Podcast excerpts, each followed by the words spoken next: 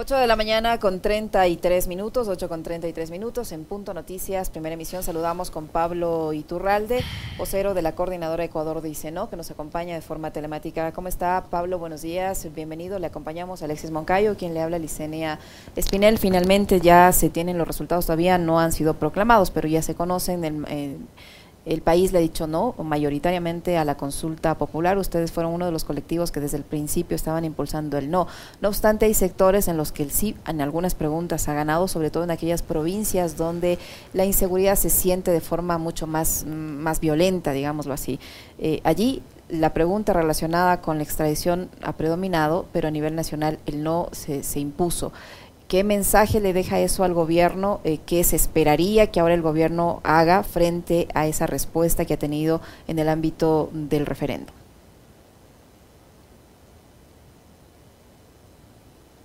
Licenia y Alexis, muy buenos días. Muchas gracias por la invitación a esta entrevista. Un saludo a todas las personas, con ciudadanos que nos ven o que nos escuchan. Eh, efectivamente, yo creo que es muy importante el resultado de la consulta popular es decir, si uno ve ya en este momento, a pesar de que aún no se han proclamado los mismos, uno puede efectivamente comprobar que no triunfa en las ocho preguntas. Incluso en esta pregunta, que era una pregunta de enganche para engañar a la población, la diferencia es de cerca de cuatro puntos, son 4.62, 64, según lo vi hace aproximadamente una media hora en, el, en la página web de, del CNE. Ese resultado es fundamentalmente la expresión de, yo diría, de tres o cuatro cosas que las quisiera recalcar, este, si usted me permite, Licen. Sí, claro. La primera es resultado fundamentalmente de un rechazo de la ciudadanía a todo lo que viene pasando en el país.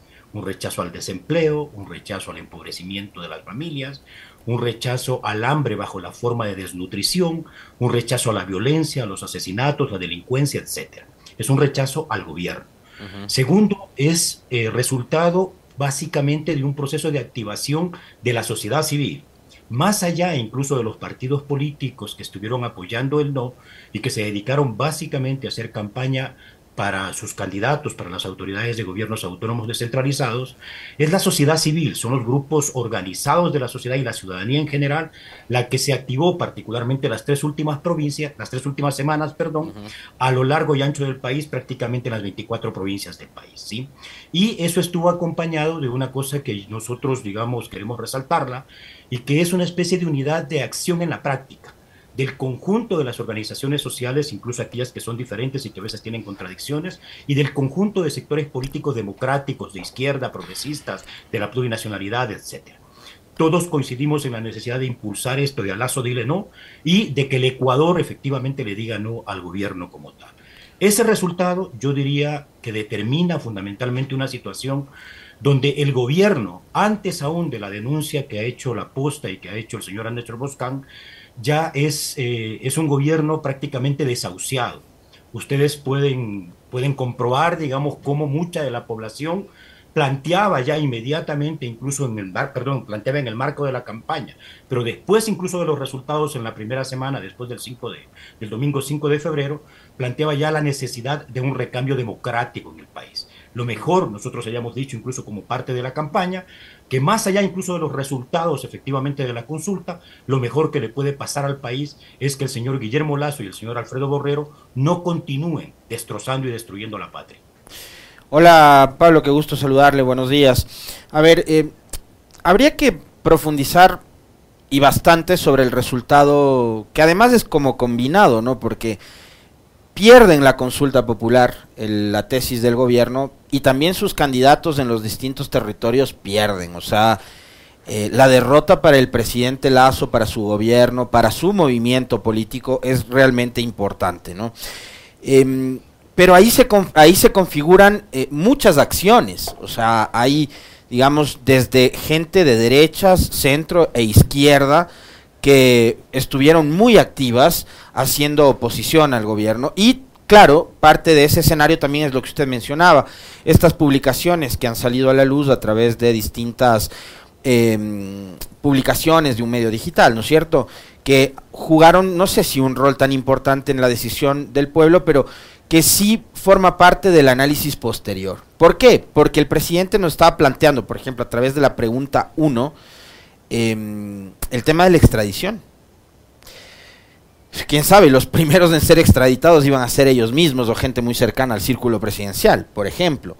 Pero también nos hablaba sobre la posibilidad de darle autonomía a la fiscalía y resulta que ahora el gobierno entró en una franca disputa con la fiscalía. Entonces, ¿cómo entender también ese pronunciamiento ciudadano con respecto de estos temas que nos planteaba el gobierno y que parece no eran solo una cortina de humo, sino también eran una suerte de intento de lavarse la cara frente a lo que estaba ya por venir?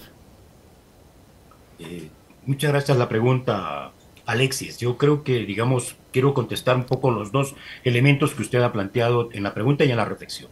Lo primero, otra de las causas que efectivamente para nosotros que explican el triunfo del no es eh, un elemento que yo creo que es sustancial desde el análisis político, sociológico, incluso Alexis, y que tiene que ver fundamentalmente con la ruptura del bloque dominante. Ese es un elemento no menor, Alexis. El bloque dominante que había sido derrotado desde el año 2007 por las fuerzas democráticas populares de izquierda en el país, se vuelve a reconstituir hace seis años alrededor de la traición de Lenin Moreno, ¿sí? y alrededor fundamentalmente del retorno de las políticas neoliberales. Este rechazo al gobierno es fundamentalmente por los efectos de esa política y por los efectos de la inseguridad ciudadana en el país, de la delincuencia y el narcotráfico en el país.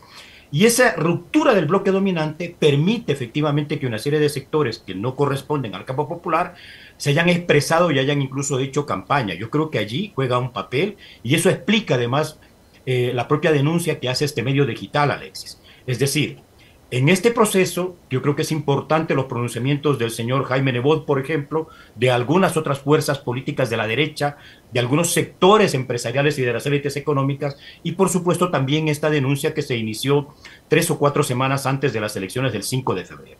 Eso lo que expresa son una serie de contradicciones, y unas contradicciones que están dadas no simplemente como problemas personales del señor Guillermo Lazo con el señor Nebot por la traición que le hizo Lazo, aún antes de posesionarse en la presidencia de la República, a pesar de que el Partido Social Cristiano les ayudó a llegar a la presidencia de la República, sino que se explican desde la economía política en nuestro criterio.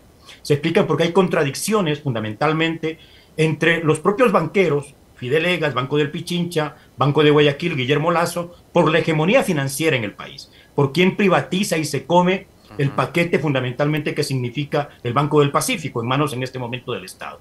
Pero también hay contradicciones entre los sectores financieros especulativos con respecto a los sectores productivos, particularmente de la agroexportación, eh, que han estado tradicionalmente vinculados al Partido Social Cristiano. Entonces, creo que es muy importante tener conciencia de este elemento también. Uno puede incluso hacer un análisis sobre las elecciones, los resultados electorales en ciudades y en provincias tan importantes como Quito y Pichincha y por otro lado Guayaquil y Quito. Y parte del triunfo de los sectores democráticos de izquierda en el país es un triunfo también porque esas contradicciones también llegaron incluso al Partido Social Cristiano o a la derecha. La derecha tuvo múltiples candidatos en, estas, en estos territorios, que es uno de los factores que también explica su derrota en las últimas elecciones. Ya en relación con, con, lo que usted plantea, Alexis, o sea, yo creo que hay que puntualizar una cosa para romper un poco un mito. Nosotros decimos, y lo decimos con mucha claridad, el gobierno queda desahuciado con los resultados de la consulta popular fundamentalmente.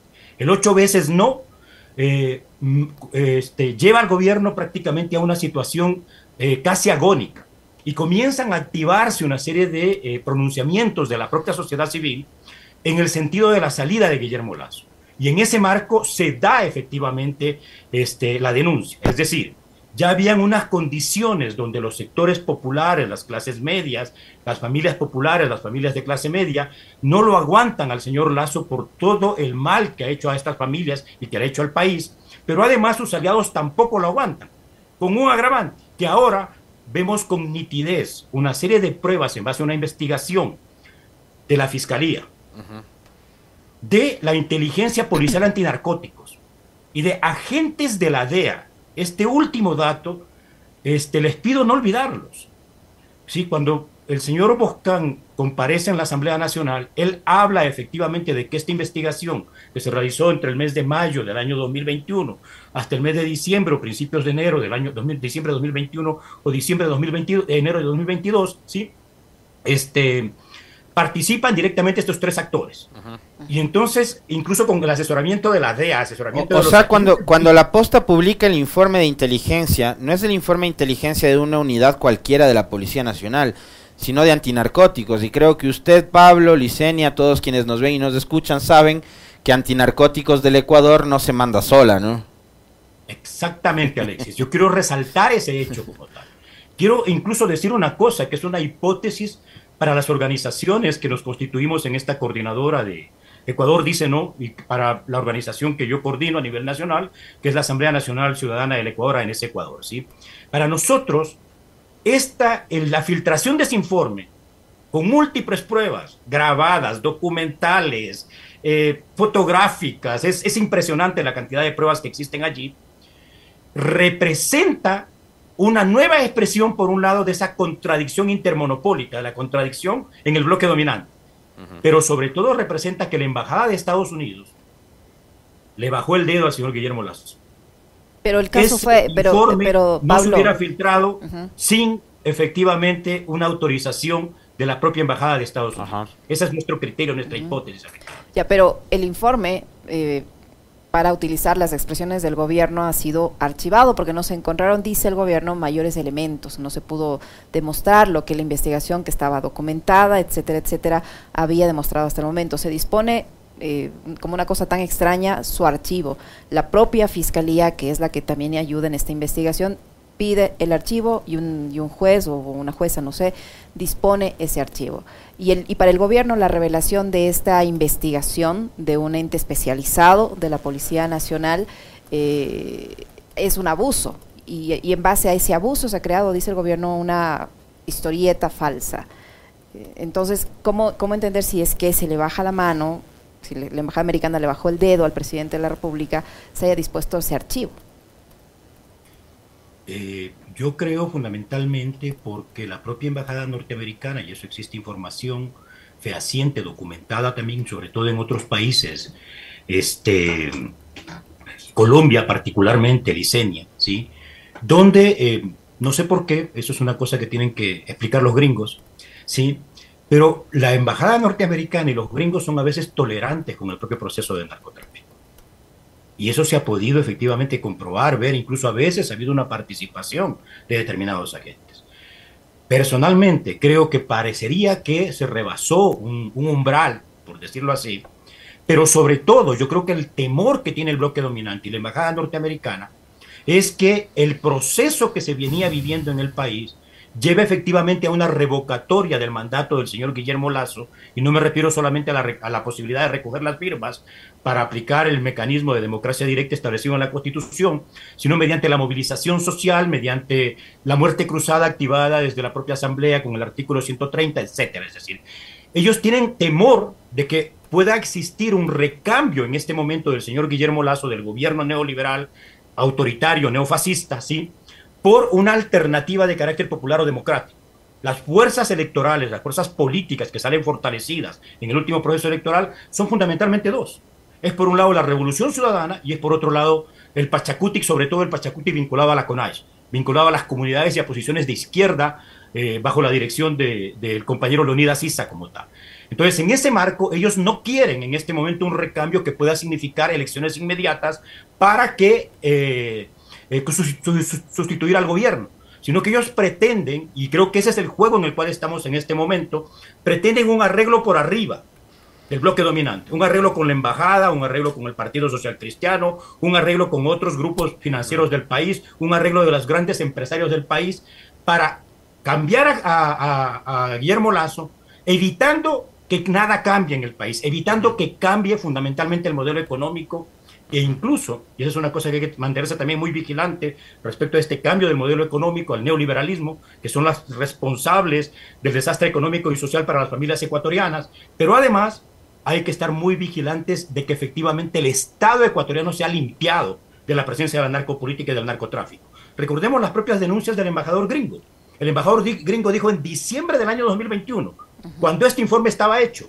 Ahí salió el 12 de diciembre del año 2021 a denunciar que existían narcogenerales. Y posteriormente, en diciembre pasado, dijo que existían además narcojueces y narcofiscales. ¿Qué significa esto? Que el conjunto de las instituciones del Estado ecuatoriano ha sido penetrada efectivamente por el crimen organizado, por las mafias del narcotráfico, con absoluta participación, ya en este momento creo que es prácticamente un hecho, ¿sí? De élites económicas en el país y particularmente el señor Guillermo Lazo, todos los ejecutivos del, Banco de Guayaquil que fueron al gobierno, el señor eh, eh, Correa, el señor Luque, etcétera, ¿sí? Que eran ejecutivos durante muchísimos años del Banco de Guayaquil y que está evidenciándose efectivamente una vinculación orgánica, se puede decir, en este caso con la llamada mafia albanesa. Ahora, Pablo, a mí hay algo que me queda que me queda como duda, lo quiero compartir con usted. Usted también hace, digamos, no solo análisis económico, sino también análisis político sobre todo. Y es que con la incorporación de Cucalón, el Partido Social Cristiano ya no, desde mi particular punto de vista, ya no es tan lejano al presidente Lazo. Em, y estas disputas, por ejemplo, los pronunciamientos que ha habido en la Asamblea de parte de Esteban Torres, del jefe de la bancada del PCC, em, y algunos otros, incluso las actuaciones y primeras declaraciones que ha dado el mismo Henry Cucalón, y esta carta que ahora está circulando en redes, que no sé si es que en realidad es de autoría de Jaime Nebot, respondiéndole a Lazo sobre el ataque que recibió ayer, que es un ataque bastante burdo, muy ridículo, sobre el tema del tinte para el cabello y cosas por el estilo. No sé si es que esta carta es de autoría realmente de Nebot, vi en sus redes, no la ha colgado. Tampoco el Partido Social Cristiano la ha posteado en sus, en sus redes sociales. Pero, ¿no será que esto es parte de un show? ¿No será que esto es parte de un libreto? ¿No será que el gobierno y el PSC nunca dejaron de ser aliados? Tienen los mismos intereses económicos, políticos, les une un fin que es el mismo del 2021, evitar el regreso de la revolución ciudadana al poder o del progresismo al poder, etcétera. Em, ¿O será que nosotros estamos expectando eso? Una novela, un libreto que es prefabricado pero que nos lo están vendiendo y capaz nosotros lo estamos comprando tontamente. Eh, Alexis, yo creo que en política y en la vida, el devenir político del país, eh, yo personalmente aprendí muy joven que no se puede este, eh, eliminar diferentes posibilidades o diferentes hipótesis. La historia no es un camino en línea recta, no es una fórmula matemática o una receta de cocina, ¿sí? Y el devenir de la sociedad es esto. Entonces, esa es una posibilidad. Yo creo que usted, digamos, abre efectivamente una posibilidad. Sin embargo, los elementos que permiten comprobar las diferentes posibilidades, las diferentes hipótesis que se pueden dar, digamos, como tendencias en la sociedad, se tienen que respaldar necesariamente en hechos. Y por lo menos hasta el momento, claramente se puede evidenciar las contradicciones existentes entre el Partido Social Cristiano, su líder, Guillermo Lazo, con respecto efectivamente al gobierno de, Guillermo Lazo, ¿sí? Eh, de Jaime Nebot, perdón, con respecto al gobierno de Guillermo Lazo. Entonces, Creo que es eh, importante dar cuenta de esto. Eso es un alejamiento que, vuelvo a insistir, se dio antes del 24 de mayo del año 2021, antes de ocupar la presidencia de la República. Acuérdense de ese famoso pacto de gobernabilidad que se estaba haciendo y que el propio Guillermo Lazo lo rechazó, lo, lo, traicionó prácticamente después supuestamente de haber llegado a acuerdos tanto con el Partido Social Cristiano como parecería ser también con la Revolución Ciudadana. Entonces lo que tenemos actualmente, creo yo, es claramente esa contradicción. De lo que sabemos, incluso Alexis, el señor Cucalón, si bien es cierto, tiene, imagino que tiene también el teléfono abierto hacia el Partido Social Cristiano y Jaime Nebot, se alejó del círculo íntimo de, de Nebot hace algunos años cuando él no fue el candidato a la alcaldía de No sé qué tan cierto sea eso, ¿sabe? Porque a mí me llegó un chismecillo hace un par de días de que el 5 de febrero, cuando Jaime Nebot fue a votar, lo hizo acompañado de Cucalón y de otra persona más ese dato, digamos, no lo, no lo conozco, habría que ver efectivamente las, seguramente hay fotografías o videos de aquellos. O sea, son, son social cristianos, no van a dejar nunca de ser social cristianos, Pablo. Son derecha, Alexis, pero digamos, hay unas contradicciones, yo vuelvo a insistir, desde la economía política que son evidentes. Es evidente que los sectores especulativos financieros, con la serie de políticas que se vienen aplicando respecto al crédito, a los servicios financieros, etcétera, ¿sí? afectan a los sectores productivos y ahí hay una contradicción clara, evidente. Y de otra manera, es evidente la contradicción entre el Banco Guayaquil y el Banco del Pichincha. Entonces, creo que hay una serie de contradicciones y naturalmente hay que estar atentos. Tal vez en este marco, yo lo que quiero plantearle a Alexis, porque usted eh, en su pregunta hace una, dice una cosa que es verdad y que nosotros queremos hacer un llamado frente a ese, a ese hecho, entre la constatación de ese hecho, que es que las organizaciones sociales, la ciudadanía, los sectores políticos democráticos, estamos fundamentalmente a la expectativa. Estamos simplemente mirando cómo se cuecen las pero, pero Pablo, el presidente ha respondido, digamos así, a los resultados de la consulta popular y ha cambiado parte de su gabinete. Entre ellos ha colocado de forma más cercana eh, a un ex representante de Telamazonas cercano al banco, al propietario del Banco del Pichincha, entre sus colaboradores más cercanos, pero ha hecho el cambio en el gabinete, eh, entre ellos al mismo señor Cucalón. Y, y, ahora se lo ve al presidente mostrándose en escena mucho más activo, liderando incluso operativos en zonas peligrosas, allí cubierto de policías y todo, pero finalmente quiere dar la imagen de que está en el territorio. Entonces, esa puede considerarse como una respuesta a esta expectativa que tiene la población después de la consulta popular. Por supuesto, el gobierno, digamos, tomó inmediatamente reacciones, no era para menos. Cualquier actor político lo haría. La reacción fue, en primer lugar, supuestamente cambiar su equipo de gobierno, en buena medida, salieron toda la gente que estaba vinculada a los exfuncionarios ejecutivos del Banco de Guayaquil, o la mayoría de ellos, vinculados directamente con este cartel de la mafia albanesa.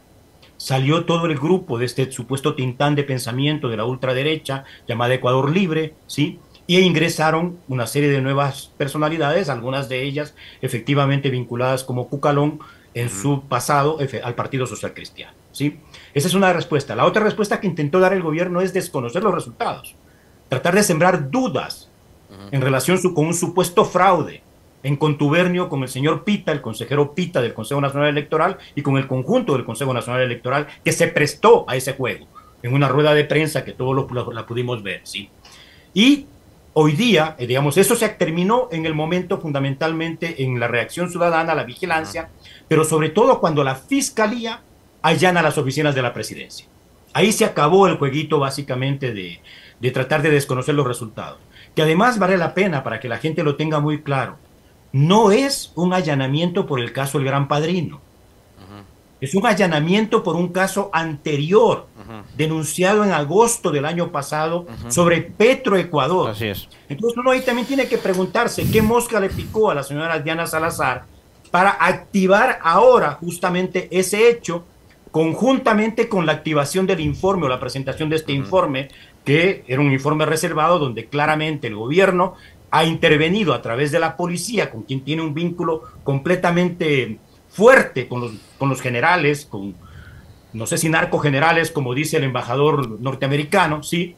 para archivar ese, ese, ese, ese, ese documento como tal. Capaz es una mosca que pica en inglés, la que le picó a la fiscal. Exactamente, esa es mi hipótesis, esa es nuestra hipótesis justamente, Alexis. Pablo, eh, yo todo el mundo sabemos el vínculo de la fiscal que tiene justamente con la embajada. Estaba, estaba refiriéndose hace un momento, hay que Pablo. ver esos hechos para poder interpretar lo que está pasando y para poder en ese marco actuar. Nosotros queremos hacer un llamado, lo voy a hacer posteriormente, la pregunta que usted tiene, Alexis, pero un llamado a la acción, a activarse. Ya. Alexis, perdone. Ahí, ahí Pablo, a propósito de eso, yo quería mencionarle algo. No sé si ya tiene listo lo que le pasé a la Meli en, pantalla para verlo. Em, la CONAIE ha hecho un llamado. Eh, tengo entendido que se van a reunir en, en las próximas horas. Eh, mañana 18, ¿no? Se han convocado la Confederación de Nacionalidades Indígenas CONAIE, tiene planificado una asamblea nacional este 18 de febrero, en la que se definirán las acciones en contra del gobierno de Guillermo Lazo, a quien acusan de incumplir el 90% de los 218 acuerdos alcanzados en las mesas de diálogo tras las protestas de junio. Pero adicionalmente a eso, Pablo, la CONAIE em, ha convocado para el 24 de febrero, es decir, posterior al, al feriado, a dice a nuestra estructura organizativa participar para analizar la situación del país y tomar decisiones colectivas y ponen una foto multitudinaria de alguno de los encuentros anteriores, no sé si de junio, de octubre, en eh, la Casa de la Cultura. 24 de febrero, Quito, sede nacional, Casa de las Culturas, 6 de diciembre y Patria, 9 horas, la CONAIE ya se convoca. Ahora, ojo con esto, no estoy diciendo que, que bien que la CONAIE se va a reunir ni nada, es más de lo mismo.